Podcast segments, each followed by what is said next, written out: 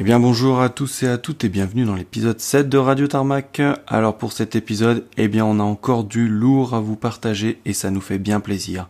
Mais avant ça, salut Quentin, salut Anto, comment vous allez? Salut Paul, salut Anto. Ouais, salut Paul, salut Quentin, écoute moi ça va bien. Bon alors ce mois-ci on reste dans le thème armée de l'air puisque nous avons interviewé le fameux Gusto Tactical Display. Et oui, exactement. Hein, ce mois-ci, le duo d'Orange nous a parlé de leur démonstration, mais aussi des 80 ans de leur escadron et de la journée anniversaire qui est prévue en octobre à l'occasion. Et donc restez bien attentifs hein, car il y a quelques infos très intéressantes. Oui, mais, euh, mais avant ça, euh, comme tous les mois, vous aurez euh, toutes nos rubriques, notamment les visiteurs exceptionnels, puisque vous avez réussi à avoir du beau il y a quelques semaines. Ouais, c'est ça. Hein, avec Paul, nous sommes allés voir Air Force One à Genève sur un petit coup de folie et on va vous raconter tout ça. C'est ça, alors comme d'habitude, si vous souhaitez voir les photos en lien avec l'épisode, et notamment nos photos du sommet euh, Biden-Poutine à Genève par exemple, eh bien vous pouvez rejoindre notre Instagram at Radio Tarmac ou nous rejoindre sur Twitter at Radio Tarmac, sur Facebook Radio Tarmac, et si vous souhaitez nous envoyer un email, rien de plus simple, Radio Tarmac tout attaché at gmail.com.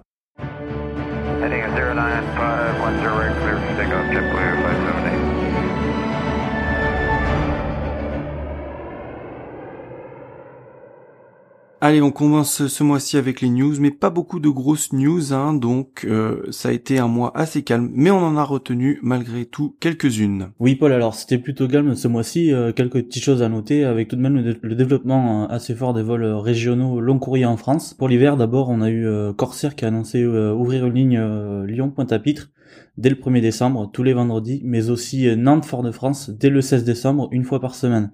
Donc ça sera tous les jeudis. À noter que Corsair a aussi ouvert ce 20 juin euh, une ligne entre Lyon et La Réunion. Donc euh, via Marseille, on a 330 Néo. Ouais, hein, il y a eu de belles photos qui sont sorties avec une super lumière. Oui, c'est clair, vu que l'avion se pose à Marseille au coucher de soleil ou décolle juste après le lever. À noter qu'Aerostral devait aussi ouvrir une ligne euh, Marseille-Mayotte à partir de juin et pour toutes les, les vacances scolaires jusqu'à fin août. Le vol devait s'effectuer en Boeing 787-800 euh, mais pour l'instant ils ne sont toujours pas réservables. Et euh, dans les bonnes nouvelles en région, on peut aussi noter euh, le retour le mois prochain d'Emirates à Lyon et Nice, ainsi que Delta et la compagnie à Nice. On continue, on vous avait parlé lors de l'épisode 5 d'un petit malentendu entre Spotter et la gendarmerie du transport aérien, donc la GTA, sur l'aéroport de Bordeaux avec notamment des zones de spotting assez mal définies et certaines interdites par un arrêté préfectoral. Alors aujourd'hui, euh, cela va peut-être évoluer euh, dans le bon sens car le commandant de la GTA de Toulouse-Blagnac a posté euh, sur Facebook dans un groupe de spotters de Toulouse une annonce où il disait que la GTA était consciente de la plus-value au niveau sécurité des spotters sur le terrain. De ce fait, il se propose de développer une relation durable entre ses services et les passionnés. Vu l'engouement de notre communauté à ce sujet, le commandant a d'ailleurs fait part que deux réunions auraient eu lieu afin d'expliquer l'engagement euh, qu'attend la GTA et de notre communauté sur le terrain. Oui, d'ailleurs, hein, le même genre de message a été posté euh, sur le forum euh, Spotting Zone hein, de la part de l'état-major de la GTA à Paris, proposant elle aussi hein, de développer une relation entre les services de gendarmerie et les spotters. Ouais, et puis c'est une bonne chose que les gendarmes reconnaissent les spotters comme des partenaires et non comme des potentielles menaces, ce qui, ce qui entraîne le plus souvent des malentendus. Maintenant, on reste à voir un peu si ce sont euh, des initiatives locales hein, ou alors si c'est devenu une consigne euh, nationale pour impliquer plus un peu les spotters dans, la vigilance aéroportuaire. Ouais, en fait, c'est pas très étonnant, hein, car avec l'augmentation des vols euh, post-Covid, mais surtout la défiance écologique grandissante au sujet de, de l'aérien, ce serait dommage pour la, la, gendarmerie de se passer de la collaboration des spotters. Peut-être que les intrusions aéroportuaires par des activistes écologiques à Charles de Gaulle ou à Bordeaux ces derniers mois auraient pu être empêchées, voire ralenties, si un canal de diffusion direct comme euh, une ligne téléphonique par exemple, avait été mis en place euh, en amont entre euh, les services de gendarmerie et les spotters. Oui, puis si tu as du monde en bord de piste, hein, ça a un effet dissuasif aussi, hein, ça évite de laisser le champ libre à ce genre de personnes. Bon, on en reparle un peu plus en détail dans quelques minutes, mais on l'a, on l'a très bien vu en tout cas hein, tous les deux lorsqu'on était euh, à Genève pour la visite d'Air Force One euh, ce mois-ci. En tout cas, c'est une très bonne initiative euh, qui, on l'espère, facilitera le spotting sur les terrains et moins d'incompréhension entre notre passion et les forces de l'ordre. Alors, bien entendu, vu l'importance du sujet sur notre passion, nous allons suivre ça et essayer de vous le relater dans les prochains épisodes une fois les choses un peu plus en place. Ouais, ce serait intéressant de voir comment la GTA considère le spotting. On pourrait, on pourrait même essayer d'en faire un épisode sur ça, voir, voir avec la GTA pour comprendre, euh, pour creuser vraiment ça en détail. Allez, tout autre chose maintenant, car on nous l'avait promis depuis quelques années maintenant, mais c'est enfin effectif, puisque l'aéroport de Genève vient d'ouvrir sa nouvelle terrasse panoramique qui permet au public d'avoir un point de vue direct sur le tarmac de l'aéroport suisse. Alors la terrasse de Genève, hein, c'est une longue histoire puisqu'elle a existé durant des décennies avant d'être détruite en 2007 suite à l'extension et au développement du terminal 1. Alors, cette réouverture avait initialement été prévue en 2020, mais un certain virus a quelque peu modifié cette annonce et c'est donc depuis le 24 juin que Genève rejoint, comme son grand frère de Zurich, la famille des aéroports possédant une terrasse de spotting. Alors, nous n'avons pas encore pu nous y rendre, mais je pense que cet été on trouvera bien un créneau pour y passer un peu de temps et vous en faire un petit débriefing. Ouais, il y a de, plus en plus de terrasses quand même. On est dans une belle dynamique en Europe en tout cas, hein, en espérant que ça arrive bientôt, bientôt en France, parce que bah, excepté Orly, il n'y a pas grand chose pour l'instant. Du coup, je continue avec euh, début juin un nouveau Moran Paris qui est arrivé en France. Donc c'est un Moran euh, MS 760 Paris qui est arrivé sur l'aéroport de Dole précisément, donc dans le Jura. Alors un Paris, même si on vous en a déjà parlé, hein, c'est à la base un ancien avion à réaction d'entraînement de la marine française, pardon. Sa particularité, c'est que les deux membres d'équipage sont assis côte à côte et non à la suite comme pour euh, le Fouga Magister ou le Zephyr par exemple. Le prototype de cet avion a volé pour la première fois le 29 juillet 1954 et il y a en tout 117 exemplaires de série qui ont ensuite été produits, donc 26 pour l'armée de l'air, 14 pour l'aéronaval et 9 pour le centre d'essai en vol. Donc il y a aussi d'autres appareils qui ont été exportés en Argentine, au Brésil, mais aussi vers des clients civils qui ont ensuite transformé l'avion en un des tout premiers jets d'affaires donc ce qui lui a valu le, nouveau surnom de Paris Jet, donc lorsqu'il était dans cette configuration. Le Paris en question ici est un Paris Jet qui arbore une euh, très belle livrée civile, un peu courante sur ce genre de machine. Il était basé jusqu'alors aux États-Unis et avait pour immatriculation le novembre 760 X-Ray.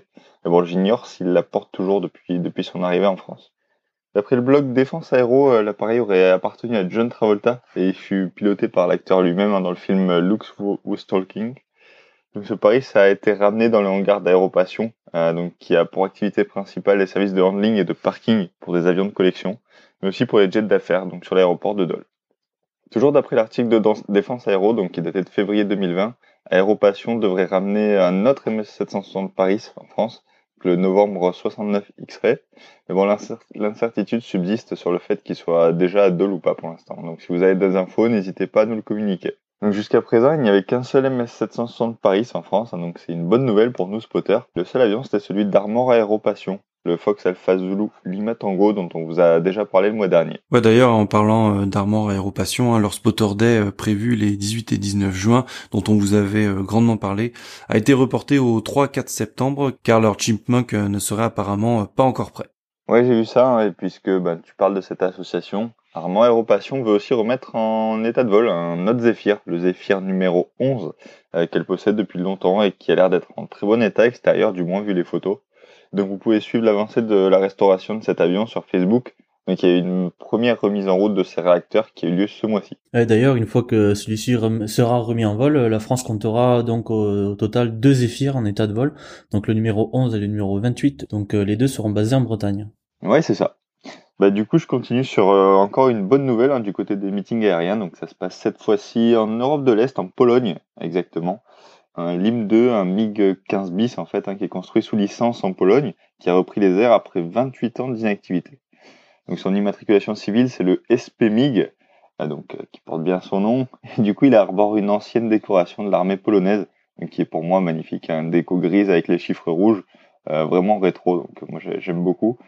Et euh, si vous voulez en savoir plus, il hein, faut visiter leur page Facebook qui s'appelle MIG-15 bis. Et euh, bah, on va continuer avec les meetings hein, avec toi, Paul. Et eh oui, hein, car bah, comme tous les mois, je vous fais un petit récap des meetings de la saison, et puis bah, malheureusement, nous allons pouvoir rayer un événement de notre calendrier, puisque le meeting euh, des étoiles et des ailes de Toulouse-Francazal, prévu les 25 et 26 septembre, ne se fera pas. Les contraintes sanitaires étant encore euh, trop fortes, les organisateurs ont décidé de reporter une nouvelle fois leur meeting pour 2022. Passons maintenant aux bonnes nouvelles, et ça commence par le calendrier de la Patrouille de France et du Rafale Solo Display qui ont été révélés. Donc les dates ont été euh, publiées au début du mois et on a un peu étudié ça pour vous. Alors le premier rendez-vous est déjà passé hein, puisque euh, Schuss, le pilote du Rafale cette année, et euh, la patrouille de France ont déjà présenté leur machine au Vigan le week-end du 12-13 juin.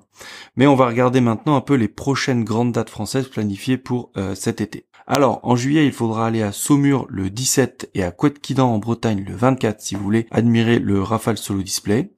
En août, ça sera direction le sud avec Toulon le 14 août et le lendemain le Lavandou pour voir le RSD et euh, la PAF. La patrouille de France, elle, se produira seule à l'Alpe d'Huez le 21 août et le lendemain à Albert en Picardie. Le week-end suivant, le 27 août, direction la Bretagne à Perros-Guirec avant de rejoindre le Rafale Solo Display le 28 et 29 août pour régaler les spectateurs de la Ferté-Allée. En septembre, deux grosses dates avec le meeting de Melun-Villaroche les 11 et 12 septembre et bien sûr les journées portes ouvertes de la base aérienne de Luxeuil les 18 et 19 septembre. Enfin, pour finir, octobre avec Servolix le premier week-end du mois et le RSD clôturera les démonstrations publiques en France à Saint-Jean-de-Luz les 9 et 10 octobre. On voit quand même que malgré la crise du Covid, euh, l'armée de l'air et de l'espace essaie quand même d'envoyer euh, ses ambassadeurs sur un maximum de meetings. Exactement, ouais. Alors à l'étranger maintenant, hein, c'est simple, le RSD et la PAF feront briller la France à Helsinki les 6 et 7 août, à Gdynia en Pologne du 20 au 22 août, mais là il n'y aura que le RSD, à Athènes les 4 et 5 septembre et pour finir à Dubaï mi-novembre dans le cadre du Dubai Air Show. On peut voir dans ces dates étrangères hein, que les manifestations n'ont pas été choisies par hasard. En Finlande, le Rafale est en compétition pour euh, remplacer les F-18 Hornet finlandais, par exemple. Euh, la Grèce vient aussi d'acheter le Rafale et pour finir le Dubai Air Show où tous les généraux des forces aériennes du Moyen-Orient seront présents. Ouais, en tout cas, hein, moi, paradoxalement, hein, les seules fois où je vais pouvoir admirer euh, la nouvelle déco du RSD, ce sera à l'étranger à Jdinia en août et probablement à Dubaï en novembre. Puis on espère quand même qu'on pourra négocier une interview sur une de ces deux dates. Ouais, on espère, ça serait vraiment super sympa. Allez, petit point maintenant sur le jubilé du Tiger Meet hein, qui aura lieu la première quinzaine de septembre sur la base belge de Kleinbrogel. Alors une liste de participants a été publiée sur le site de la NATO Tiger Association et ce qu'on peut dire c'est qu'elle est assez fournie et notamment pour le week-end du Spotter Day. Alors déjà, les F-16 belges joueront à domicile, mais ils seront complétés par les F-16 grecs, portugais, polonais et hollandais, mais vu leur proximité géographique, ces derniers voleront directement depuis leur base de Volkel. Les Français viendront avec 3 rafales marines de la 11F, 7 rafales BSC de l'ECE 130 et de l'EC 330 de Mont-de-Marsan. On aura une grosse participation d'Eurofighter Typhoon avec du Typhoon allemand, du Typhoon italien, mais surtout, et la rareté, elle est là, c'est la présence d'Eurofighter autrichiens. Alors on sait que les Autrichiens ont pas mal de soucis avec leur Typhoon et qu'ils ont essayé plusieurs fois de les remplacer. Les machines sont toujours tranche 1, c'est-à-dire qu'elles n'ont jamais été modernisées depuis leur livraison en 2007. Ouais, de plus, ils sortent rarement du pays, ils participent quasiment à aucun exercice, donc euh, les voir à Brogel, ce sera une belle exclue. Alors, euh, ça sera pas non plus euh, pour cette fois-là, hein, car tout ce beau monde ne sera présent que lors du week-end et ne participera pas à tout l'exercice, malheureusement. On repasse sur les bonnes nouvelles. Les Allemands viendront aussi avec du Tornado IDS et ECR, donc c'est toujours sympa hein, de voir du Tornado. Et pour finir sur les avions, on aura du Gripen C et D euh, des forces aériennes tchèques. Au niveau des hélicoptères, on pourra compter sur les trois Pumas de la Royal Air Force et surtout sur un Mi-24 Ind tchèque accompagné d'un Mi-17 HIP. Oui, puis on sait déjà que le Mi-24 Ind sera décoré, euh, vous en avait parlé euh, le mois dernier. Pour finir sur euh, les Tiger Meet, on a aussi appris que l'édition 2022 aura lieu du 9 mai au 20 mai euh, sur la base d'Araxos en Grèce. Donc la base d'Araxos, hein, c'est la base qui abrite le 335 Mira qui vole sur F-16 C et D. Ouais, d'ailleurs, ce sera le tout premier Tiger Meet en Grèce. Oui, puis quand on sait la qualité des spotters D en Grèce, euh, il y a quand même moyen que ce soit du très très lourd. Hein. Ouais, et puis bah, comme d'habitude, on vous tiendra au courant quand on aura de nouvelles informations. Je retourne dans les patrouilles aériennes françaises, car après des rumeurs persistantes, un communiqué a été publié le 9 juin pour officialiser la création d'une nouvelle patrouille au sein de l'armée de l'air et de l'espace. Il s'agit de la dénommée Mustang X-Ray. Cette nouvelle équipe basée sur la BA 709 de Cognac Château Bernard évoluera sur deux des tout nouveaux Pilatus PC-21. L'école de pilotage de l'armée de l'air hein, nous avait habitués aux regrettés cartouches dorées hein, qui arpentaient le ciel français durant les meetings depuis 1989 et qui étaient un complément très apprécié à la PAF et aux autres solo display. Et puis en 2007, avec le retrait des Epsilon comme avion école, la patrouille fut dissoute. C'est donc dans la continuité des cartouches dorées que s'est formée cette nouvelle patrouille Mustang X-Ray qui est composée de trois membres, deux pilotes et un coach, tous instructeurs sur ces mêmes PC-21 à l'école d'aviation de chasse. Alors les avions sont prélevés sur la flotte destinée à la formation, donc il est à noter qu'à la différence de leurs prédécesseurs des cartouches dorées, les PC-21 conserveront leur livret original bleu nuit et seront donc identiques aux avions utilisés tous les jours en instruction. Pour rappel, hein, les PC-21 sont des appareils de fabrication suisse qui sont en service depuis juillet 2019 et ont complètement remplacé les TB30 Epsilon de l'école de pilotage de Cognac, mais aussi les Alpha Jet de l'école d'aviation de chasse de Tours. Ouais, hein, les PC-21 qui sont de plus en plus présents en France, comme tu dis, et dans les armées européennes aussi. Hein. C'est pas du jet, mais bon, c'est l'avion d'entraînement du moment.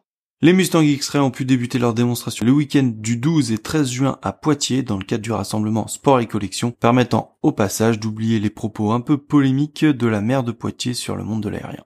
Allez, on revient pareil un peu dans le passé puisque du 11 au 13 juin se sont tenus les 20 ans du flying de Saint-Yan sur l'aérodrome du même nom et ce fut donc le tout premier meeting de la saison 2021, mais surtout, ce fut surtout le tout premier meeting post-Covid, et ça, ça fait vraiment plaisir. Les passionnés ont donc pu voir voler le CT-133 Silver Star de la Roche-sur-Yon, le F-86 Sabre, un Spitfire, l'équipe de voltige de l'armée de l'air, un L-39 Albatros, et surtout les Mirage 2000D des couteaux Delta de la BA-133 de Nancy, qui étaient très attendus. Ouais, d'ailleurs, ils ont volé avec le 2000 décoré en l'honneur du 4-3 Argonne qui a été mis en sommeil le mois dernier. Le même week-end avait lieu une deuxième manifestation, mais cette fois dans un cadre limité à 1000 personnes, et c'est à Limoges que s'est déroulée la fête de l'air de l'aéroclub de Limoges-Bellegarde. Alors ça risque de devenir une norme hein, maintenant, mais c'est sous couvert de tests PCR négatifs ou d'une vaccination totale que les visiteurs ont pu assister aux démonstrations de l'A400M Solo Display, de l'équipe de présentation Rafale Vautour Bravo, de l'équipe des parachutistes de l'armée de l'air et de l'espace, ou encore, et ça c'est assez rare car il n'y en a pas beaucoup, d'un AS-350 écureuil de la gendarmerie nationale. Le tout a été ponctué par des passages initialement non programmés de la patrouille de France. Bref, la saison 2021 est enfin lancée, on espère que le reste de la programmation 2021 va prendre le pas sur ces deux événements et nous faire oublier toute cette mauvaise crise du Covid. C'est ça, la saison est enfin lancée, il ne reste plus qu'à se retrouver sur les bords des pistes tout au long de l'été. Et eh oui, et pour moi, eh bien, la saison a déjà commencé puisque j'étais en Belgique ce mois-ci. Alors, à la toute fin du mois de mai, hein, les forces aériennes belges avaient pris la décision d'annuler les Belgium Air Force Days, qui étaient prévus les 26 et 27 juin, mais avec l'amélioration de la situation sanitaire, l'armée a décidé d'ouvrir sa présentation média sur la base de Floren à 400 spotters. Donc comme j'avais posé des jours hein, de congé pour aller au Belgium Air Force Day, bah, je me suis inscrit hein, pour cette journée et je vais donc un peu vous débriefer le Spotter Day de Floren qui a eu lieu le jeudi 24 juin. Alors déjà, la manifestation était sous forme de drive-in. Donc tout le monde est rentré avec sa voiture sur la base. On pouvait être jusqu'à trois spotters par voiture. Je pense qu'il y avait à peu près une, centaine de voitures. Alors une fois le contrôle d'identité effectué à l'entrée de la base et une rapide vérification bah, du coffre de la voiture, on a tous été alignés le long euh, d'une des pistes de Florène face à l'axe de démonstration. On a donc tous pu sortir nos chaises de camping, le matos photo, le pique-nique et admirer le spectacle. Alors, au programme, on avait passage d'un MRTT de la force commune, passage d'un A400M, en plus coup de chance, c'était celui aux couleurs de la force aérienne luxembourgeoise, hein, le plus rare, une Alouette 3, un NH90, deux multiples passages de F-16, un C-130, un Heritage Flight avec un vol euh, d'un Spitfire et euh, du F-16 euh, Dark Falcon, la 109 Solo Display Razzleblade, et pour finir, hein, le Dark Falcon, hein, le F-16 Solo Display piloté par Vador, qui est revenu faire une démonstration. Bon, alors je vous passe euh, les démonstrations sur les marketing euh, et sur les planeurs, euh, mais c'était vraiment une journée assez complète. Ça va, oui, le programme était vraiment sympa. Ouais, alors bon, maintenant je vais casser un peu l'ambiance directement parce que la météo n'était pas bonne pour faire de la photo. Le ciel était tout gris et il y avait un léger brouillard entre nous et l'axe de démo. Du coup, bah les photos sont un peu laiteuses et puis l'avion gris sur fond gris, ça rend jamais très bien. Ouais, mais bon, ça après les organisateurs, ils n'y sont, ils sont pour pas grand chose. Eh oui, bien sûr, mais bon, quand tu sais qu'il a fait beau un peu avant et après, c'est un peu dommage, mais bon. Alors malheureusement, l'autre point noir était la distance entre nous et les démonstrations. Hein. On était vraiment très loin de l'autre piste d'où partaient les avions. Alors pour vous donner un ordre d'idée, hein, ma focale maximale, hein, c'est du 420 mm. Et ben le C-130 rentrait bien dedans. Donc autant vous dire hein, qu'un F-16 ou un NH-90 ne prenait euh, à peine qu'un tiers de mon cadre. Ah oui, effectivement, là, ça fait un peu loin tout ça. Ouais, et puis avec le léger brouillard, autant dire que la qualité des photos hein, ne permettra pas de cropper trop, donc ça sera pas euh, génial génial. Alors heureusement, hein, les deux solos display belges hein, que sont euh, le F16 euh, et euh, l'A109, eux se sont rapprochés de nous pour faire leur démonstration, ce qui a un peu sauvé l'après-midi et qui a permis de remplir les cartes mémoire. Et puis surtout, hein, qui dit Belgique, hein, bah dit flares. Et ça, c'était vraiment cool parce que les deux ambassadeurs n'ont pas été radins sur les feux d'artifice et ça a fait vraiment plaisir de voir de la lumière dans ce ciel tout gris. Les démos se sont terminées vers 18h, euh, mais la journée, elle, n'était pas encore finie, hein, car les Belges, ils font toujours les choses bien, et encore une fois, bah, ça a été le cas. On nous a donc euh, tous euh, invités à remonter dans nos voitures pour nous déplacer sur un autre parking, afin de pouvoir profiter du statique et de déambuler entre les avions. Les appareils étaient bien séparés les uns des autres, et il y avait rarement plus de 20 personnes autour d'une machine, par exemple. Autre point positif, hein, ils avaient mis des barrières autour des avions, qui avaient été mises assez loin, afin de permettre à tout le monde de faire des photos sans avoir des gens en arrière-plan. Ouais, ça c'est bien parce que les fameuses jambes qui dépassent de dessous l'appareil, on, connaît ça. Ouais, exactement. Et là, euh, c'était euh, vraiment parfait. Alors je vous l'ai dit, hein, euh, les Belges font toujours les choses bien. Donc au statique, nous avions le Dark Falcon de Vador, un F-16 entièrement équipé, donc missiles, bombes diverses, pot sniper et j'en passe, le F-16 décoration spéciale pour les 75 ans de la force aérienne belge, le F-16 décoration spéciale pour les 80 ans du 350e squadron, l'A-109 du solo display, un NH-90, le C-130, mais malheureusement euh, c'était pas celui qui était décoré qui est venu, hein. et pour finir euh, le Spitfire. Alors petit bémol, hein, l'Alouette 3 euh, n'est pas restée sur le statique et elle est repartie après les démonstrations, ce qui est dommage hein, car euh, bah c'est une machine qui se fait de plus en plus rare et bah on est un peu dégoûté de pas en avoir pu en profiter euh, au statique lors de la fin d'après-midi. donc en fait il y avait quatre machines en déco spéciale, c'est ça sur le plateau? Bon c'est pas mal hein, quand même, vous avez été gâtés. Ouais ouais, quatre machines en déco spéciale. Alors on aurait pu en avoir cinq si on avait eu le 530, mais vraiment on, on, avait de quoi faire des photos. Et puis euh, le meilleur est à venir, hein, car une fois le statique parcouru, hop, une fois qu'on avait mangé nos frites et le crépuscule arrivé, eh bien l'organisation a mis en place de grands mâts projecteurs devant les principaux avions et c'était parti pour une session de photos de nuit. Bon, malheureusement, comme on était en fin juin, hein, la nuit tarde vraiment à tomber et nous avons pu profiter aller d'une grosse demi-heure, de 22h30 à 23h, d'une vraie euh, totale euh, obscurité. Après ça, tout le monde a été mis dehors hein, dans une ambiance détendue et professionnelle. Ouais, ça va, bah, ça a l'air d'avoir été une bonne soirée quand même. Ouais, vraiment une bonne journée, une bonne soirée. Bon, bah quelques regrets avec les météos et puis la distance entre nous et les présentations. Mais le night shoot euh, le soir a vraiment euh, tout rattrapé. Un grand merci hein, à l'organisation belge hein, qui encore une fois a été au top niveau. Merci aux autres spotters hein, car ça s'est euh, très bien passé. Les gens se sont respectés entre eux, tout le monde était content d'être là. Il n'y avait pas de bousculade genre de lors de la session de nuit par exemple. Les gens trouvaient leur place ou attendaient leur tour dans le calme et la bonne humeur. On a eu un petit sac de goodies super sympa avec euh, un cordon, un patch, euh, des BD. Bref, vraiment une chouette manip euh, pour ouvrir ma saison de meeting. Ouais, bah tu nous feras une petite sélection de photos, comme ça je mettrai ça sur Instagram. Ouais, pas de problème, hein, je vous ferai ça.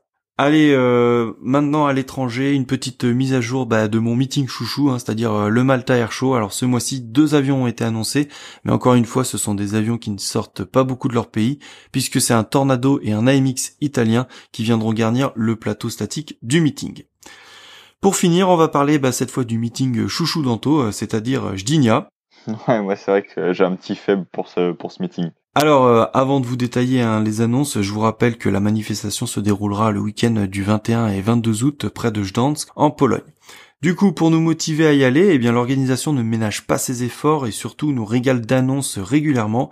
Alors rien qu'au mois de juin, on nous annonçait les Red Arrows, le F-16 Solo turc, le Rafale Solo Display, dont on a parlé tout à l'heure, le Gripen suédois, les Saudi Hawk, donc qui est la patrouille aérienne de l'Arabie Saoudite, les Midnight Hawk, qui est la patrouille aérienne finlandaise, le Typhon et le P-3 Orion allemand, sans oublier bien sûr les locaux, c'est-à-dire le MiG-29, le Sukhoi 22 et le F-16 Tiger. Bref, franchement, que du lourd. Oui, hein, c'est un programme en plus qui cherche de plus en plus en qualité et je pense qu'on va essayer tous les trois d'y aller. Même si ça relativisé, hein, le Su-22 et le MiG-29 n'ont pour l'instant été annoncés qu'en statique, hein, pareil pour le P-3 allemand. Merci Paul pour cette euh, mise à jour. J'enchaîne maintenant sur les claps de fin et les retraits de flotte. Bref, bah, sur ce qu'on verra plus quoi. Donc plusieurs mauvaises nouvelles ce mois-ci pour nous spotters, avec euh, pour commencer Austrian Airlines qui a retiré le 31 mai dernier le tout dernier de ses 18-8 Q400. Donc le dernier vol commercial s'est fait sur le OE LGI et a été opéré sur un Innsbruck-Vienne. La compagnie a annoncé qu'elle aurait trouvé un acquéreur pour ces avions, donc ça c'est déjà une bonne nouvelle. Il y a aussi eu la fin des 737-800 PAX d'ASL Airlines le 3 juin. Donc elle possède donc plus que 3 737-700 et 2 737-300 Quick Change, donc euh, convertible, enfin cargo convertible en passager. Et donc euh, c'est une compagnie qui glisse progressivement vers le, vers le tout cargo. Donc il y a eu aussi la fin ce mois-ci de, des MD10-10 de FedEx. Donc c'est le novembre 562 Fox Echo qui a été retiré du service le 4 juin, qui était exploité chez FedEx et qui était le dernier opérateur du type au monde. Donc ça aussi c'est triste.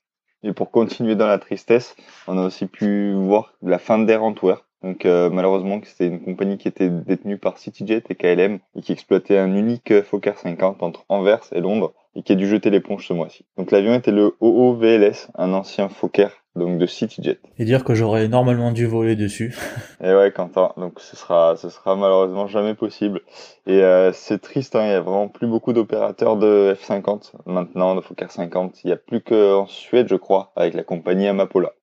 Donc décidément, ce mois-ci, on a beaucoup de choses à dire dans cette rubrique. Ça faisait un petit moment, malheureusement, que ça, enfin, heureusement que ça nous était pas arrivé.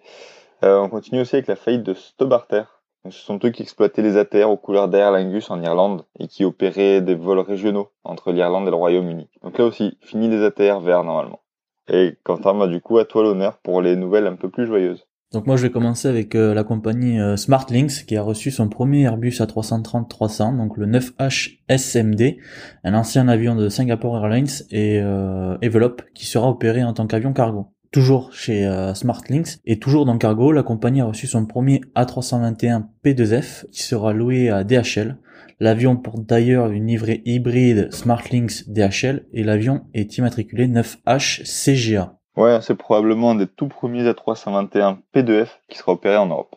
Euh, je continue, donc ETF Airways a reçu son premier 737, il est immatriculé 9A LAB, c'est un ancien avion d'ASL Airlines que la compagnie a déjà commencé à exploiter. Un second avion doit suivre très prochainement. Aeroflot a commencé à opérer son premier A320 Neo, le VPBRC, et sa concurrente Norwind a fait de même en recevant son premier A321 Neo, le VQBJC. Le premier A340-300 de Air Hub, qui est la filiale maltaise de euh, Gadget Airlines, l'avion est l'ancien FOLOV d'Air Tahiti Nui. Il devrait être euh, loué en tant qu'avion euh, Pre-Fighter, donc Fighter avec P, euh, et non un F pour signifier que c'est un avion passager aménagé pour le transport de marchandises. Pour l'instant, l'avion est toujours immatriculé en FWBTJ et se trouve actuellement en Lituanie. AirHub devrait recevoir trois autres avions dans les prochains mois. Premier à 330-300 pour San Marino Executive Aviation. L'immatriculation est T7 ULS et euh, lui aussi est un avion passager configuré comme avion cargo.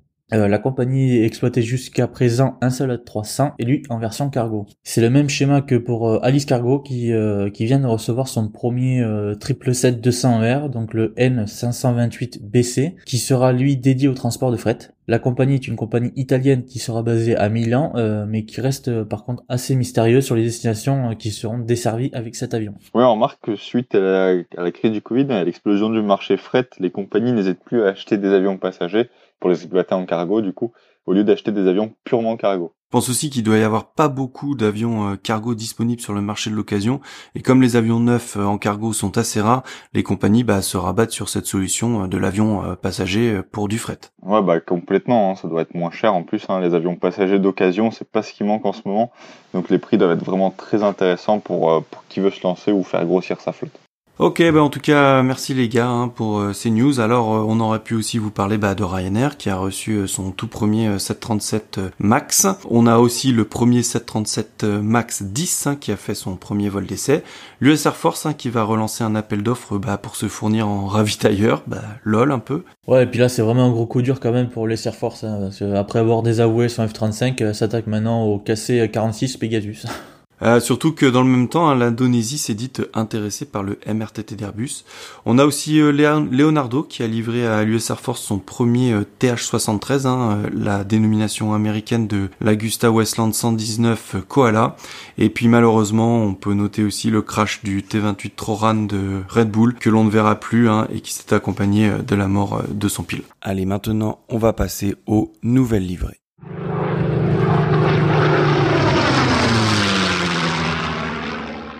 Allez, je commence cette rubrique, on va partir en Italie. Donc pour fêter les 90 ans du quatrième Tormo, la force aérienne italienne a créé une déco sur un de ses Eurofighter Typhoon.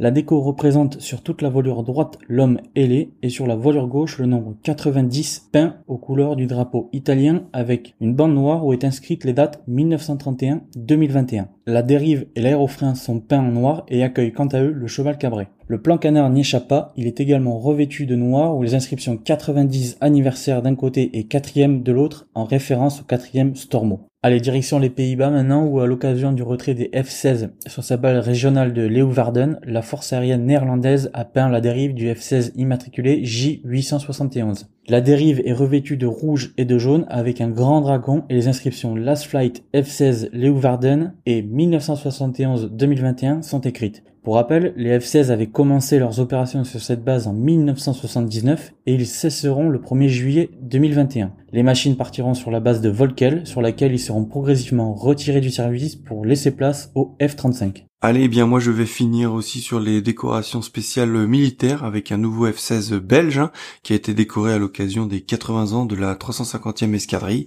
Alors pour l'occasion, hein, la dérive de l'avion immatriculé FA-352 arbore le portrait d'un Gaulois, le symbole de l'unité, sur un fond bleu et rouge, une dérive qui est vraiment euh, très colorée et qui tranche bien avec le gris de l'avion. Maintenant, on passe aux décorations civiles et on commence avec un A330 de chez Turkish, puisqu'afin d'honorer ses joueurs pour l'Euro 2021, Turkish Airlines a sorti une décoration spéciale sur un de ses 330, le TC-LND. Il est revêtu d'un gros sticker sur la partie du fuselage et Turkish a renommé cette livrée Tarihi Forma Livery et qui représente simplement un gros t-shirt de foot rouge avec écrit dessus le nom de plusieurs centaines de citoyens turcs qui s'étaient inscrits au préalable via un lien de promotion sur le site de Turkish Airlines. Et moi je continue avec EasyJet qui, comme à son habitude, a renommé 2 A320 supplémentaires en tout début du mois en y ajoutant leurs petits stickers, leurs fameux stickers correspondant à des noms de villes sur la partie arrière du fuselage. Donc euh, désormais le OEIJW arbore le nom de Malaga et le OEIVI le nom de Faro.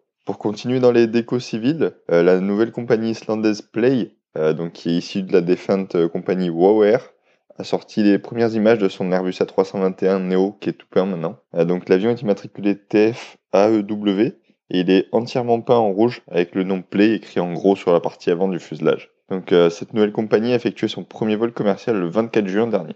Bon, les avions de haut étaient déjà peints en tout violet. Là, ils sont peints en tout rouge, donc euh, rien de bien nouveau en Islande. Hein. Mais ce qui est sûr, c'est que ça va pas passer inaperçu ce rouge. Ouais, c'est clair, ça, se voit bien. Du coup, je termine avec euh, une compagnie de fret qui change de déco. C'est pas très courant.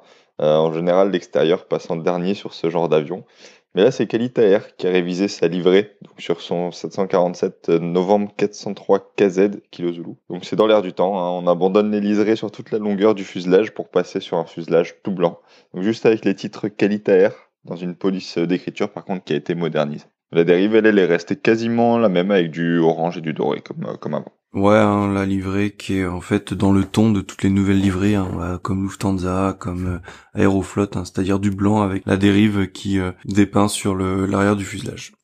Bon, en tout cas, merci les gars pour euh, ces nouvelles livrées. Et bien maintenant, on va passer aux visiteurs exotiques. Allez, la rubrique des visiteurs exceptionnels euh, ce mois-ci, un gros gros mois où euh, moi et Anto on est parti à Genève pour voir Air Force One, mais entre-temps il s'est passé aussi beaucoup d'autres choses sur nos terrains euh, français, belges et suisses Et on commence tout de suite à Marseille avec toi. Et oui, Marseille, Marseille. On se lasse jamais de Marseille. Allez, je commence le 3 juin et avec une visite pour une nuit d'un très rare Bell 412, donc qui était immatriculé H2-38 et d'un Super Puma immatriculé H3-74. Euh, donc ces deux hélicos qui appartiennent au 15e régiment d'aviation militaire slovène et donc au 151e escadron d'hélicoptères. Donc euh, bon, par contre, désolé, mais le nom de leur base est juste imprononçable, hein. donc je vous laisse aller voir ça sur Google. En tout cas, ces deux hélicos slovènes, c'est vraiment quelque chose qui est pas courant chez nous. Donc on va vous mettre euh, des photos également sur notre Instagram. Le 6 juin, toujours à Marseille, c'est un Chinook de la Royal Air Force, donc immatriculé ZEDA 704, qui est venu faire quelques manœuvres sur la plateforme. Le 17 juin, c'est un 747 euh, qui s'est rendu sur Marseille, donc pour une courte escale. Donc la particularité de cet avion, c'est que c'est le VQBWM, donc de Longtail Aviation. C'est un ex-747 de KLM qui porte toujours sa déco bleue, donc bien reconnaissable. Ils ont juste effacé les titres en fait. Et donc l'avion est arrivé de Teruel et il est reparti vers les Émirats Arabes Unis. Et le 18 juin, il y a aussi eu un Beech 350 Shadow R1 donc de la Royal Air Force, et l'immatriculation c'était le ZZ 504. Oui, et Marseille a aussi eu euh, de la 400M et de la 330 MRTT hein, ce mois-ci, mais eux, euh, ils commencent à être vraiment de plus en plus réguliers en France. Ouais, hein, c'est ça, on a eu un A400M à Nice aussi par exemple, il traîne souvent chez nous en tout cas. Et pour finir sur Marseille, le 25 juin, donc ça a été le jour du retour du fameux M-Star, donc ce superbe 727. Euh, donc il n'était pas venu depuis quasiment deux ans et il est toujours aussi beau à voir. Il est arrivé en provenance du Bourget où il était arrivé la veille. Donc je passe maintenant à Nice. On commence le 9 juin à Nice. On, a eu la visite du 4LGAA, un Sergi 200 du gouvernement géorgien. Le 11 juin cette fois, belle surprise hein, avec euh, la visite de trois Bell 206 de l'armée autrichienne donc qui sont venus pour la nuit. Donc un des hélicoptères portait une livrée spéciale bleue avec un indien qui était peint dessus. C'était l'immatriculation 3C-OK. Les deux autres hélicoptères, c'était les 3C-OD et 3C-OL. Ouais, D'ailleurs, en cherchant des infos sur euh, les Bell 206 autrichiens, euh, j'ai découvert que la première photo avec la décoration spéciale indienne date de 2001. Donc euh, c'est vraiment assez exceptionnel d'avoir une livrée spéciale qui dure si longtemps sur une machine. Hein. Une vingtaine d'années, c'est pas mal. Ouais. Bah, du coup, je continue sur Nice encore avec le 14 juin, la visite du premier gros privé de l'été, c'était le 747-8, le A7 HBJ, donc 747-8 du Qatar, donc qui est arrivé de là-bas, de Doha, euh, donc suite au relâchement des restrictions qui avait eu lieu en, début du mois. Et l'avion est ensuite reparti sur Bâle, donc pour de la maintenance. Et pour terminer sur Nice, le 29 juin, on a une visite euh, un peu surprise d'un C-17 de l'US Air Force. Donc c'était le 05-5151 qui est arrivé de Portsmouth aux États-Unis et qui est reparti deux heures plus tard sur l'Allemagne. Donc c'est à suivre donc hein, parce que j'ai vu qu'ils ont déchargé du matériel, mais bon, je sais pas ce qu'il est venu faire euh, précisément. Donc on continue dans le sud avec Toulon cette fois, où euh, le 1er juin il y a eu deux HH-101 César de l'Aeronautica Militare italienne, donc qui ont fait escale à Toulon. Donc un des deux appareils était gris avec une perche de ravitaillement en vol, et il y avait aussi également un qui était décoré enfin qui était tout noir, donc probablement utilisé par les forces spéciales. Les deux appareils se rendaient en Espagne pour un exercice de search and rescue et sont repassés en sens inverse le 17 juin pour rentrer en Italie du coup. Oui, et puis hein, ils se sont aussi arrêtés euh, à Perpignan hein, sur leur euh, trajet, en plus euh, d'avoir fait le stop à Toulon. Oui, et puis le, 16 juin, ils ont eu quand même un NH90 italien aussi, hein, pour une petite visite de même pas 24 heures à Toulon.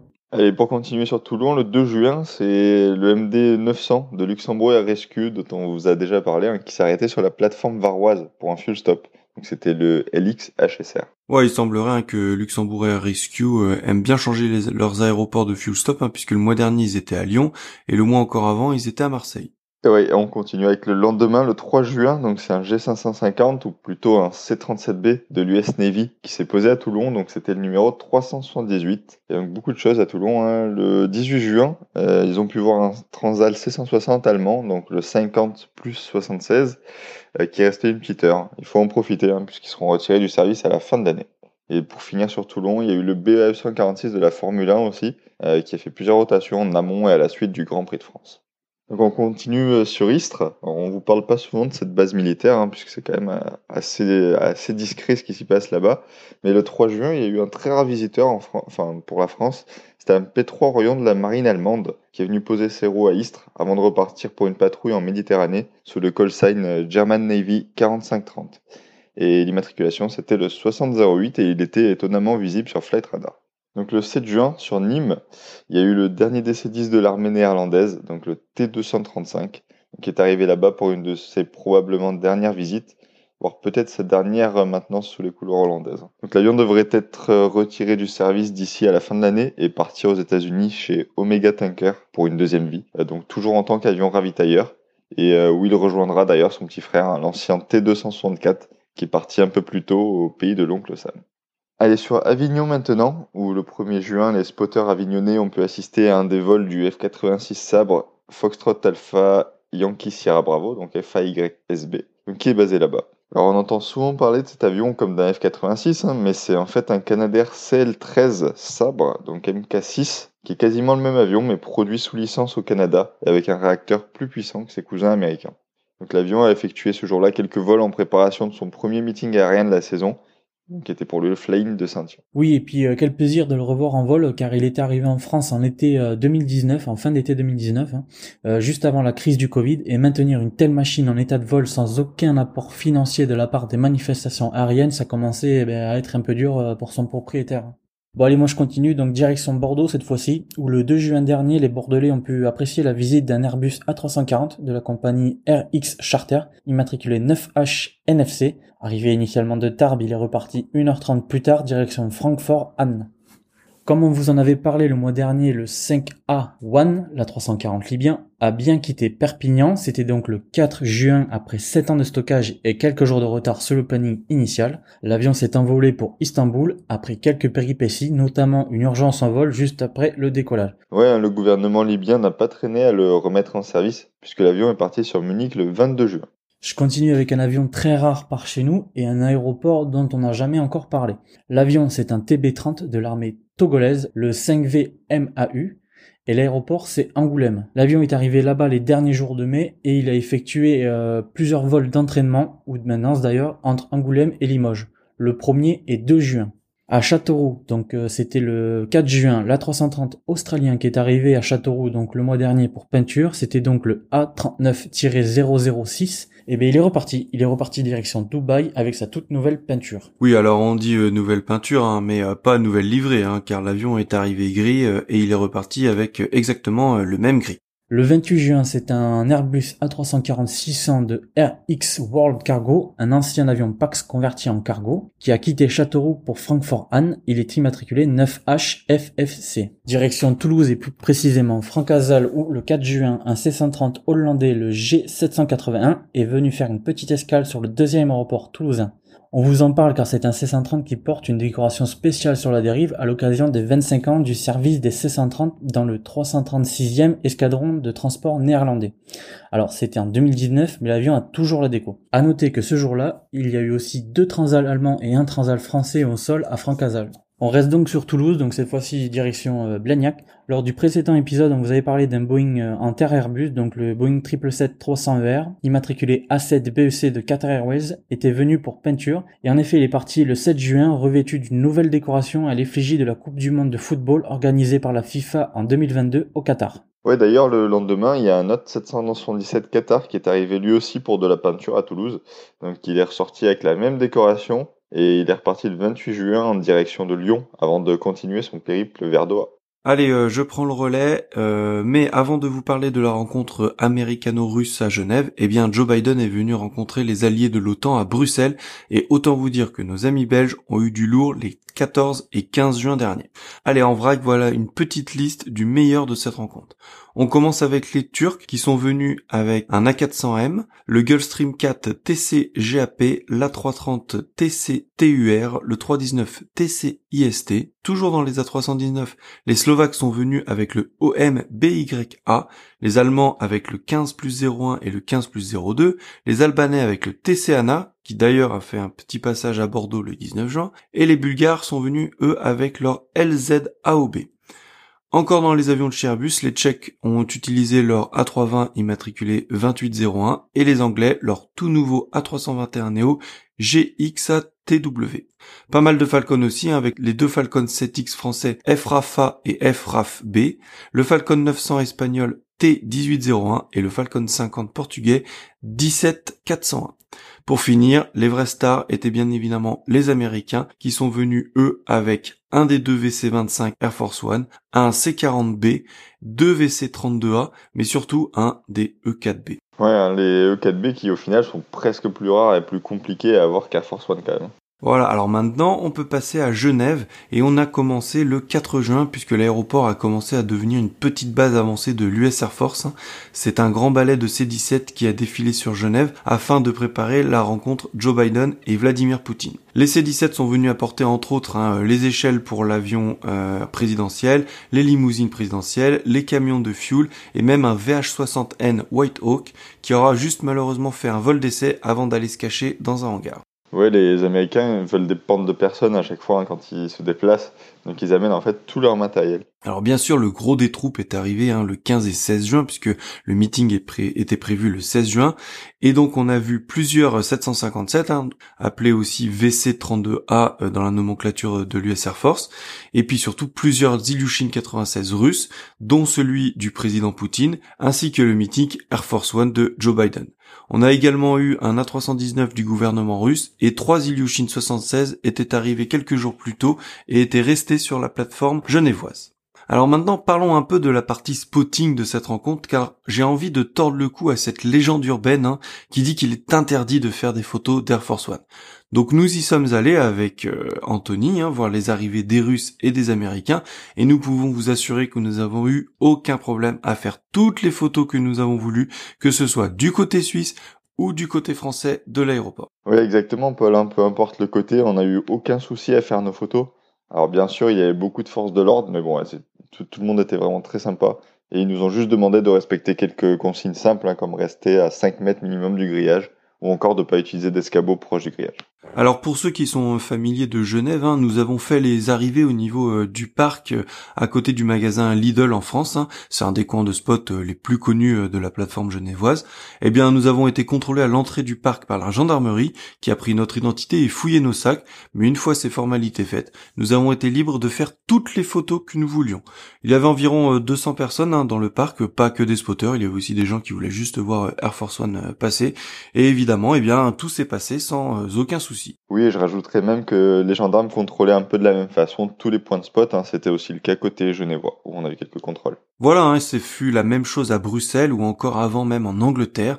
Donc vous avez le droit d'aller faire des photos d'Air Force One. La seule chose qui est interdite, c'est de prendre des photos d'Air Force One depuis l'enceinte de l'aéroport, mais depuis l'extérieur, vous n'avez aucun souci.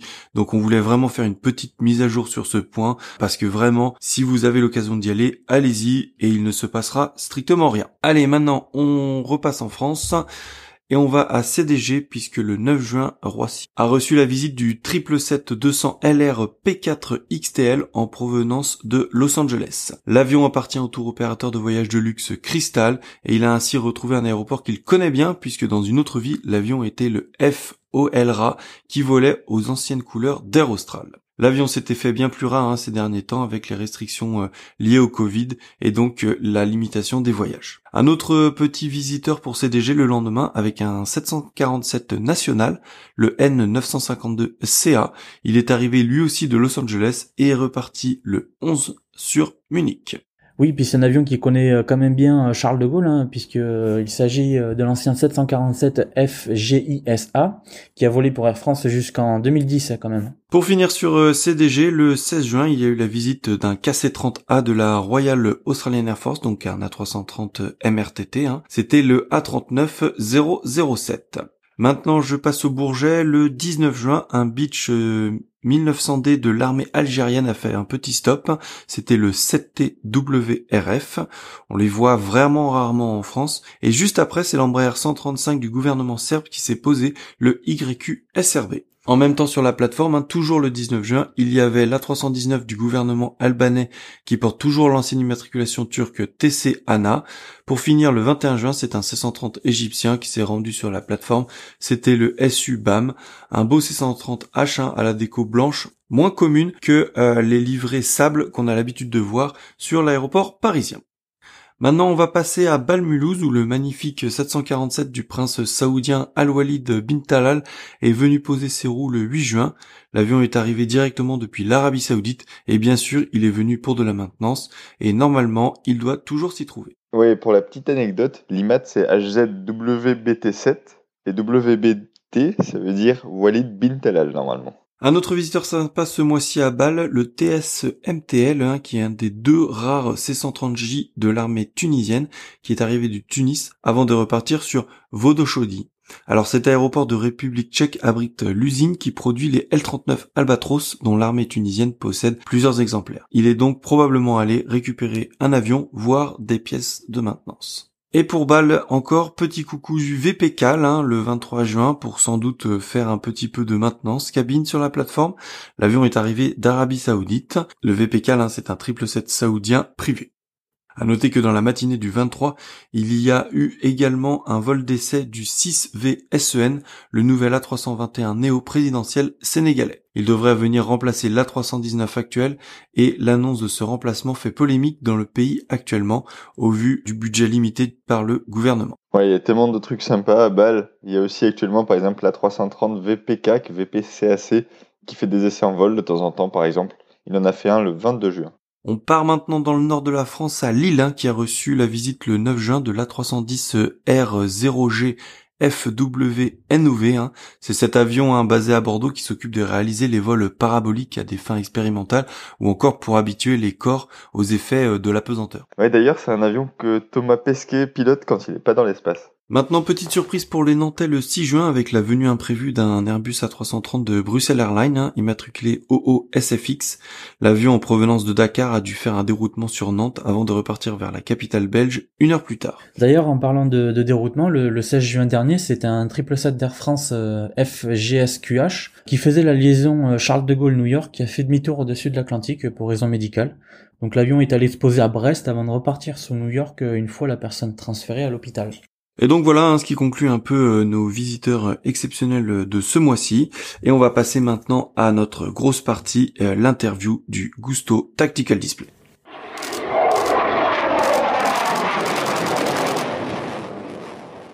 Alors ce mois-ci, nous avons la chance d'avoir le Gusto Tactical Display en interview et on va en profiter à fond pour vous poser toutes les questions qui nous intéressent vis-à-vis des photos, de la démonstration en elle-même, des pilotes, de comment ça s'organise. Donc vas-y Anto, je te laisse commencer. Et oui Paul, donc euh, on va commencer par présenter ce qu'est le Gusto Tactical Display. Donc ce sera une équipe de présentation de l'armée de l'air pour la saison 2021.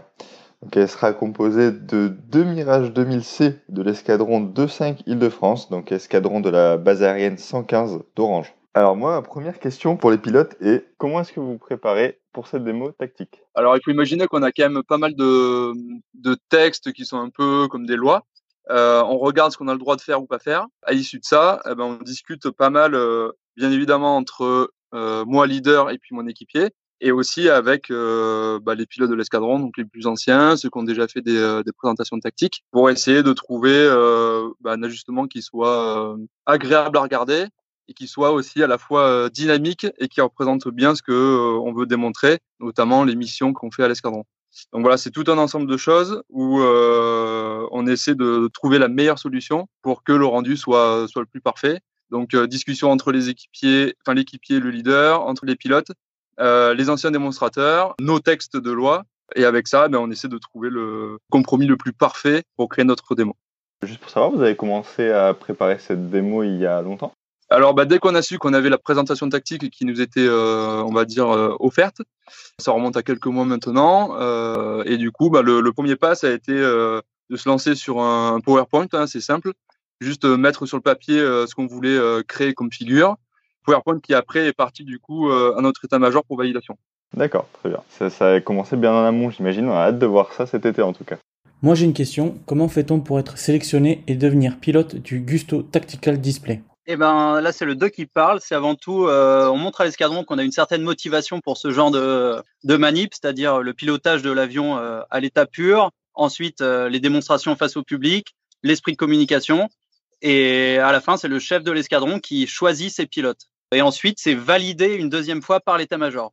Le commandant d'escadron propose, plus l'état-major valide. Et on avait à peu près combien de candidats? Vous aviez combien de candidats dans l'escadron pour faire la démonstration? Tous les pilotes de l'escadron. D'accord. Effectivement, ça fait du monde. Réponse facile. Le, le, Gusto Tactical Display, du coup, est composé euh, des deux euh, chefs de patrouille les plus jeunes dans l'escadron. Euh, c'est un peu un challenge, du coup, d'avoir, entre guillemets, deux jeunes pour faire la présentation du 2.5. Alors, c'est un challenge, oui, c'est sûr que ça reste, que ça reste toujours un challenge d'avoir un petit peu ce poids sur les épaules. Après, c'est quand même gratifiant parce que c'est l'escadron qui nous donne sa confiance. Et c'est ça aussi qui est motivant, donc ça reste un, un super challenge. Et du coup, qui a été Gusto 1 et Gusto 2 Comment ça s'est fait cette sélection? Eh ben, c'est dans les deux plus jeunes. On a choisi le plus, euh, le plus vieux des jeunes pour faire le numéro 1 et le plus jeune des jeunes pour faire le numéro 2. Tout simplement.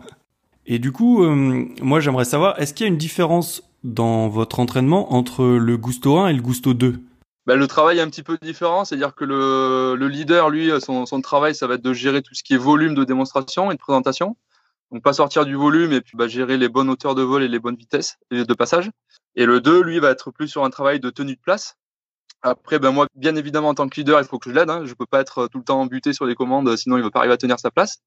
Mais le travail est un petit peu différent, voilà, où moi c'est plus la gestion du volume et le 2 plus de tenue de place pour que euh, bah, tout soit tout soit harmonieux euh, quand le public va regarder la, la démo. Euh, du coup, alors pour rebondir un peu sur, sur ma question, alors j'en ai deux autres euh, qui sont un peu combinés. Donc, euh, donc c'était comment s'est créée la démo et est-ce que lors de cette création de démo, vous pensez quand même aux spotters Ouais, alors la démo, on a voulu mettre en avant toutes les missions que le 2.5 effectue, c'est-à-dire la formation des jeunes pilotes, les missions RR et les missions AirSol.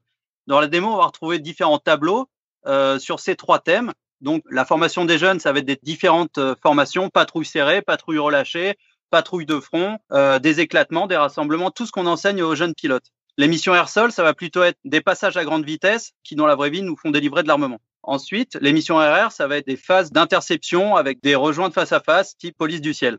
Ça, c'est, et on a voulu mettre en avant ça au travers de différents tableaux. Ça, c'était les, grandes lignes. Ensuite, ça, c'est euh, vraiment le travail qu'on fait. Maintenant, il faut le ramener à un niveau présentation au public. C'est de quelle manière le public va se rendre le mieux compte de ce qu'on va pouvoir faire. Donc, globalement, c'est être euh, présent et pouvoir permettre aux spotters de faire les photos. On a réfléchi sur les différents tableaux quels seraient les, meilleurs angles pour euh, être vus du public et donc vus par les spotters. Ah oui, donc il y a quand même une réflexion sur le rendu euh, vis-à-vis du public et aussi bah, comment rendre au mieux euh, la, la, démo en photo. quoi. En fait, la démo est tournée vers le public, ça c'est la, la base de la démonstration. Et du coup, en se tournant vers le public, on va se tourner vers les spotters également. Donc on peut s'attendre à des beaux passages à l'anglaise bien serrés, quoi bien serrés ou alors des arrivées de front avec les deux avions euh, visibles pour le, le, photographe dans un même cadre, des éclatements qui vont être pris pareil dans un même cadre. Tout ça, ça a été euh, réfléchi. Du coup, combien de vols pour maîtriser la démo? Alors bah là, du coup, nous, ce qui se passe, c'est comment c'est organisé, c'est qu'on a cinq vols qui sont prévus. Donc le premier qu'on a déjà effectué, qui est un vol euh, mono-avion avec bah, du coup moi qui étais aux commandes et euh, donc mon, mon, équipier qui était en place arrière. Donc ça vol mono-avion parce que ça a permis de se rendre compte un petit peu bah, de la durée de la démo, du pétrole que ça consomme aussi parce que ça ça reste assez important et, euh, et, du volume que ça prend. À côté de ça, on aura quatre vols en patrouille où là bah, on va vraiment travailler euh, toute notre synchro et, euh, et notre placement par rapport au public à deux avions. Du coup c'est une démo présentation tactique basique qui dit basique dit que n'importe quel pilote est censé pouvoir la reprendre sans forcément avoir beaucoup d'entraînement. Donc là, en fait, on part sur le fait que les 5 vols bah, soient suffisants pour nous pour qu'on maîtrise euh, l'ensemble du spectre euh, qu'on va proposer euh, dans cette démo. Et du coup, vous faites aucune démo sur simulateur, par exemple, pour vous entraîner avant, par exemple, quand vous avez créé la démo, est-ce que vous avez juste fait entre guillemets de tête en vous disant ça, on va faire ça comme ça, on va faire ça comme ça, ou alors est-ce que par exemple sur simulateur avant vous avez testé pour voir ce que ça donnait un premier jet avant de proposer euh, la démo justement? Alors il y a eu séance sur simulateur, donc notamment pour moi qui suis leader, pour m'imprégner un peu du rythme et de la séquence de la démo. On a pas mal utilisé aussi DCS hein, qu'on utilise au sein du 2.5 euh, puisqu'on a le Mirage 2000 qui est fidèlement reproduit euh, sur cette plateforme. Et une fois que ça s'était fait, bah après, il faut passer euh, au vol, euh, et donc au vol mono-avion qu'on a effectué euh, il n'y a pas très longtemps. Du coup, ça collait plutôt bien. Donc voilà, là, on est, on est sur la, la, bonne lancée. Et du coup, vous avez préparé, là, tu nous dis donc que vous avez fait un peu de simulateur, puis après que vous avez fait votre premier euh, test en mono-avion, mais entre-temps, vous avez fait valider par l'armée de l'air votre démonstration, ou alors vous attendez de la, la maîtriser parfaitement avant de la proposer à l'armée de l'air? Non, non, la démo, elle est validée par l'armée de l'air avant qu'on attaque les vols. On pouvait pas se lancer dans des vols en sachant pas une, démo validée. Donc en fait, on a tout mis sur le, papier. on a envoyé ça à notre commandement qui l'a étudié, qui l'a validé. Une fois que ça a été validé, on a pu commencer notre entraînement donc au simulateur au début et après euh, bah, début des entraînements en vol avec la première qu'on a faite la semaine dernière. Ouais, donc en fait tout est validé en amont par l'armée de l'air et de l'espace avant que vous, vous, puissiez vous lancer en fait. Ouais, exactement. Nous on, on propose et on est en validation pour pouvoir commencer euh, notre programme. Et est-ce que vous avez proposé en premier la démonstration ou est-ce que c'est l'armée de l'air parce qu'on a vu qu'il y avait aujourd'hui encore beaucoup de il y a beaucoup de nouvelles patrouilles là de l'armée qui viennent de s'annoncer, on vient de voir que les Mustang X sur euh, PC21 viennent de s'annoncer euh, publiquement ce mois-ci. C'est l'armée de l'air qui est venue vous chercher en vous demandant de faire une démo comme elle a demandé peut-être à tous les autres ou alors c'est vous qui êtes allé en premier à l'armée de l'air en leur proposant votre démonstration et en leur disant que vous, aviez un projet de ce type? Pour répondre à cette question, en fait, nous, on a profité du fait d'avoir les 80 ans de l'escadron en octobre pour créer cette patrouille. Et à côté de ça, ben, on s'est dit, ben, puisqu'on a une patrouille, ça serait dommage de ne pas en faire profiter euh, l'armée de l'air et de l'espace et le rayonnement qu'on peut apporter. Donc, on s'est proposé et euh, on a pu avoir avec ça ben, quelques dates de, de meeting aérien. Il faut savoir que les présentations tactiques basiques qui ont été créées euh, au sein de l'armée de l'air et de l'espace pour cette année sont des patrouilles qui ont une vocation à rayonnement local, donc pas forcément à se déplacer au travers de toute la France, hein, mais vraiment rayonnement local ce qui fait qu'on va avoir peut-être deux ou trois démonstrations par patrouille tactique basique euh, cette année. Alors du coup, tu parles de meeting. Moi, ma question, euh, c'est comment vous avez fait pour euh, choisir entre guillemets ou alors vous proposer pour tel ou tel meeting? Alors comme on disait tout à l'heure, c'est que toutes ces patrouilles qui se sont créées ont vocation à être à rayonnement local. Et pour nous, cette année, les meetings du quart sud-est de la France, bah, il y en a, il y en avait pas beaucoup à cause du Covid. Donc il y a Gap qui s'est présenté. C'est une discussion entre les organisateurs du meeting l'armée de l'air qui ensuite propose à l'escadron pour savoir si on peut le faire. Nous, on a dit qu'on pouvait le faire, donc on a été mis sur la date. Et on attend que quelqu'un veut organiser un autre meeting dans le quart sud-est de la France autour d'octobre. On sera fanat de venir également euh, participer à ce meeting. Et on a une chance de voir euh, le Gusto Tactical Display en 2022 ou ça va s'arrêter avec les 80 ans? L'escadron, il reste encore ouvert un, petit moment, donc euh, après, il y aura de nouveau on va dire sans doute une nouvelle sélection, peut-être des nouveaux pilotes, mais en tout cas, on espère, nous, refaire ça encore de nombreuses fois, pas juste s'arrêter à ces deux dates de meeting. Ah oui, donc c'est plutôt bon signe pour nous, quoi. Moi, je voulais qu'on parle un petit peu des, avions. Euh, donc, euh, ce sera une patrouille sur euh, Mirage 2000C. Pourquoi est-ce que j'avais choisi une configuration avec un bidon, un bidon ventral, je crois, sur chaque avion? Oui, c'est ça. Donc, ça sera soit un bidon ventral ou, euh, ou sans bidon si, euh, si besoin. Mais effectivement, de base, ça sera chaque avion monté avec un seul bidon ventral parce que bah, déjà, c'est la configuration qui est le plus utilisée au sein du, du 2.5, hein, que ce soit pour la formation des pilotes ou pour notre entraînement euh, de tous les jours. C'est la configuration qu'on a aussi la PO également, donc la permanence opérationnelle. Et euh, c'est aussi la, la, configuration qui nous offre le plus de dynamisme, on va dire, puisque euh, on va décoller dans l'ambidon vide qui veut dire qu'on aura toute l'autorité sur les commandes de vol et on va pouvoir effectuer ben, des virages jusqu'à 9G. Pour le coup, vraiment donner du dynamisme par rapport à une configuration qui serait plus lourde avec deux bidons où on serait limité à, 6G. D'accord, donc le décollage sera avec le bidon vide, il n'y aura pas de carburant à l'intérieur? Oui, exactement. D'accord, très bien, c'est sympa à savoir. Être euh, pilote de démo comme la vôtre, est-ce que euh, quelque part c'est pas avoir une petite porte ouverte pour entrer à la PAF par la suite? C'est une très bonne question. Euh, c'est sûr que ça peut toujours apporter un petit plus parce que euh, on entre un petit peu dans le monde des meetings aériens et de, ce qu'il y a autour. Après, c'est, pas facile à dire. Euh, faudra peut-être demander aux pilotes de la patrouille de France eux-mêmes, mais euh, voilà, c'est vrai que ça peut donner un petit aperçu effectivement du, monde des meetings aériens et de l'environnement qu'il y a, tout autour. Du coup, vu que Quentin parle de la PAF, est-ce que vous vous entraînez un peu comme eux avant les vols C'est-à-dire avec les mimiques, comme ce qu'on voit à la télé, euh, toutes les mimiques euh, des figures avant les vols, avec la grosse concentration Alors, pour répondre à ça, la PAF, ils font ça toute l'année, c'est vraiment leur job à plein temps. Nous, en fait, on est pilote à l'escadron de chasse de 5 Île-de-France et euh, notre cœur de métier, c'est vraiment d'être pilote de combat. À côté de ça, on a l'opportunité de faire ces vols de démonstration, mais ça va représenter une dizaine de vols sur toute l'année. Donc, on n'a pas du tout les mêmes besoins de briefing, etc. On a un cadre de briefing mais on pousse pas le, à l'extrême comme à la patrouille de France où ils sont huit. Déjà, ils ne sont pas deux, donc ça va impliquer euh, plus de briefing entre eux. Du coup, si vous êtes deux, vous n'avez pas pris un troisième pilote en spare? Non, c'est juste que en fait, euh, voilà, notre patrouille c'est elle est composée de deux avions et que voilà, en général, en fait, patrouille tactique, voilà, deux pilotes suffisent. Euh, c'est vrai qu'on pallie pas le fait qu'il y ait un pilote indispo, mais on va croiser les doigts pour pas que ça arrive. Et puis l'entraînement de toute façon est fait avec le, les cinq vols qu'on a. en fait, c'est les deux mêmes pilotes qui font les, les entraînements et les démos. Et voilà, ça a été ça a été calé comme ça. Du coup, tout à l'heure, on a parlé des 80 ans de votre escadron. Est-ce que vous pouvez nous en dire un petit peu plus? En quoi ça va consister? Et qu'est-ce qu'on pourra voir ce jour-là? Et quand est-ce que c'est aussi?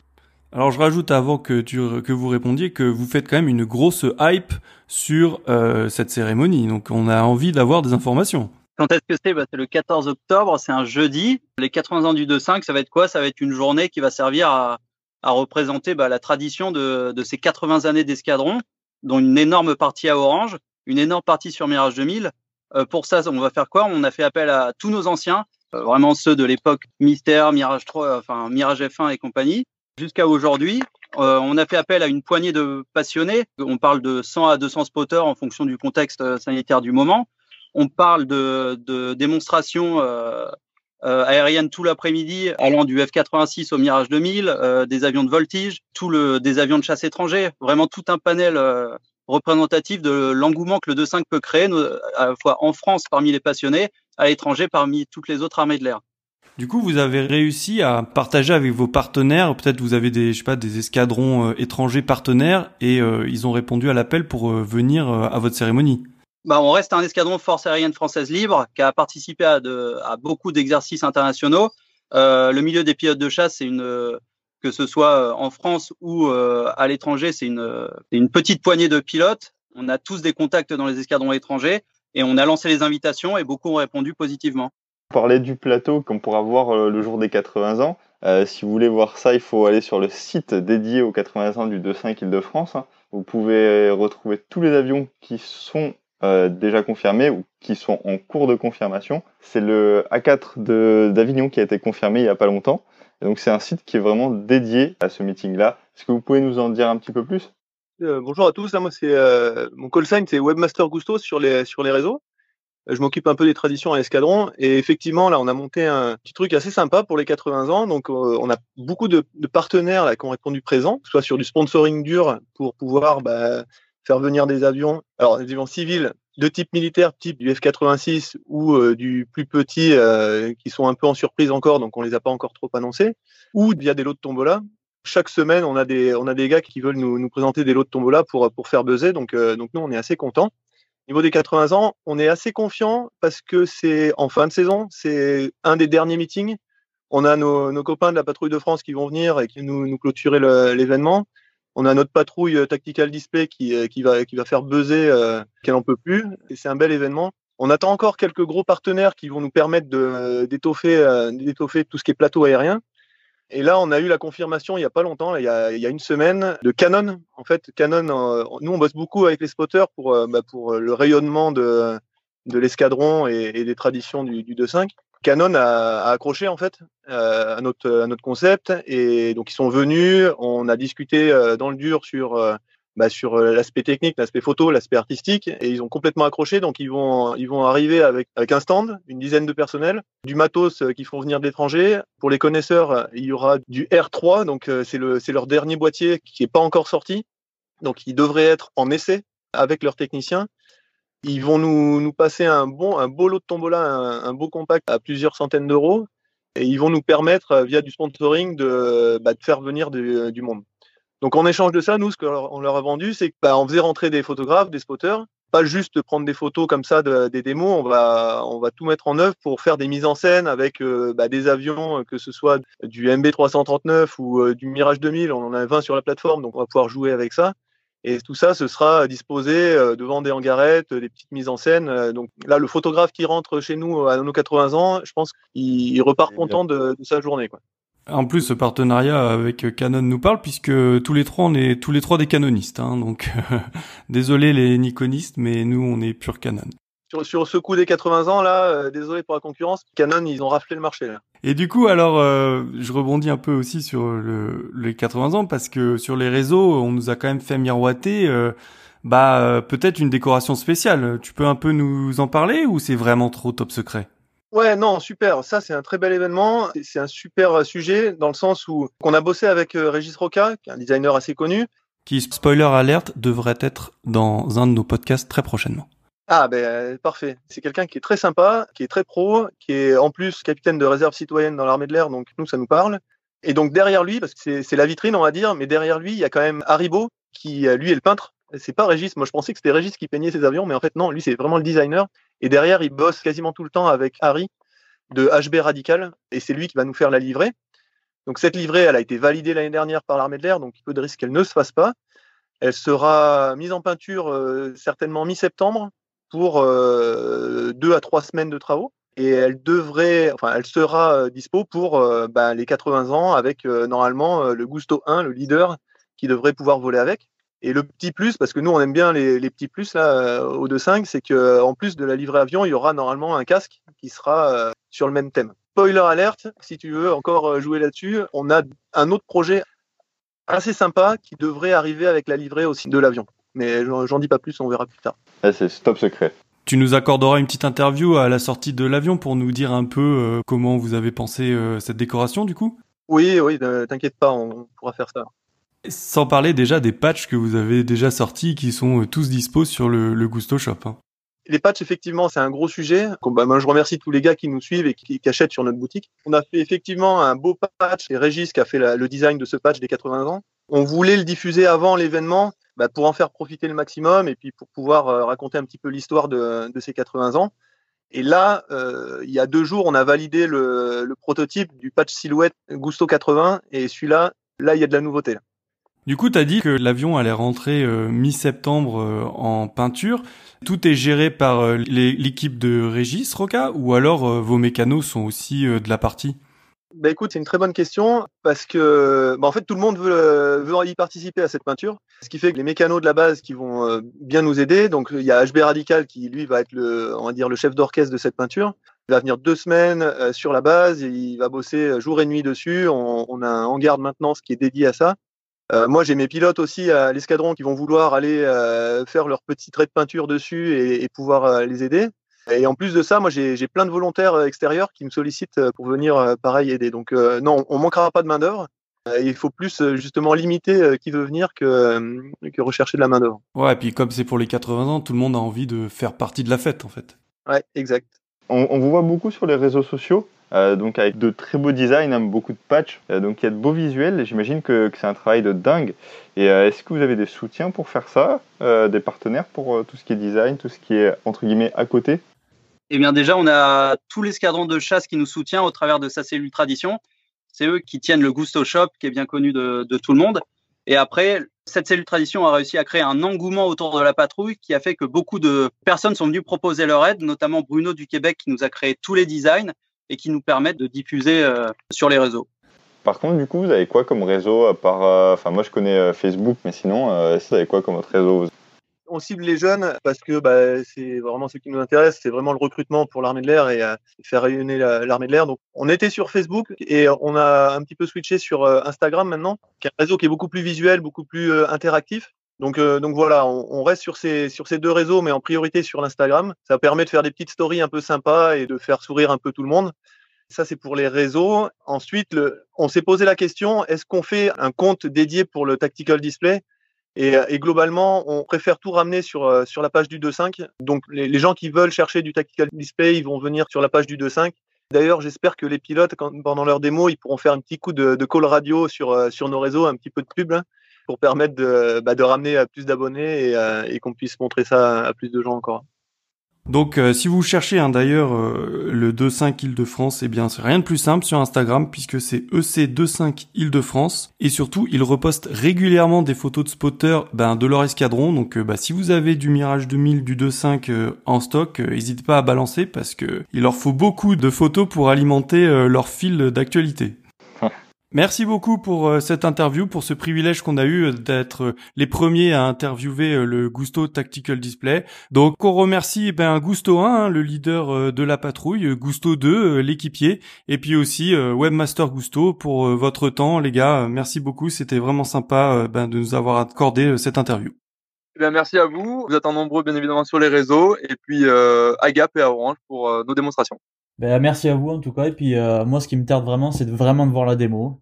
Ouais, merci à vous hein, d'avoir été avec nous pour, euh, pour cette petite interview. Et euh, moi, j'espère faire de belles photos et euh, bien sûr vous les envoyer, que vous puissiez les voir. C'est ça qui nous tarde, c'est de voir la démo et cette livret spéciale pour les 80 ans.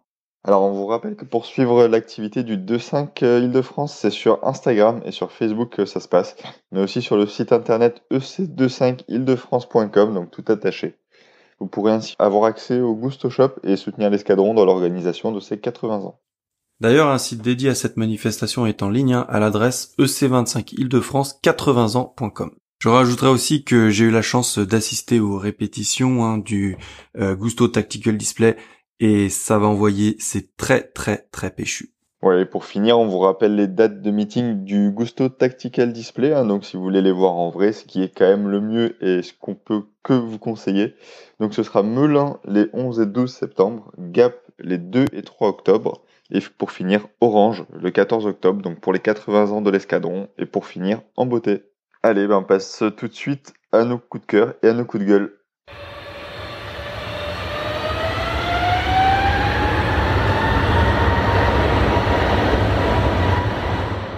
Allez, je commence donc cette dernière rubrique avec mon coup de cœur de ce mois-ci, qui a été lors du dernier week-end de juin où je suis parti voir de la famille sur Agen. Et comme à mon habitude, là où il y a un petit aéroport pas trop loin, j'essaie d'y aller. Alors cette fois-ci, j'avais une cible, c'était le PC6 de l'école de parachutisme d'Agen qui est superbement décoré. Une fois le PC6 photographié, au moment de partir, je remarque un empennage en V de couleur orange au loin qui se distingue au-dessus des autres herbes. Ni une ni deux, je me dirige vers le bout de l'aéroport pour voir ce que je pense être un fouga. Une fois sur place, effectivement, c'est bel et bien un magnifique Fuga Magister que vient d'être sorti du hangar par son propriétaire. À ce même moment, je croise un pilote qui se dirige vers son avion et que j'arrive à interpeller gentiment et de justesse. Je lui explique que je suis spotter et je lui demande s'il serait possible de photographier ce Fuga. Sans aucun problème, le pilote accepte et m'emmène avec lui sur le tarmac afin de faire mes photos.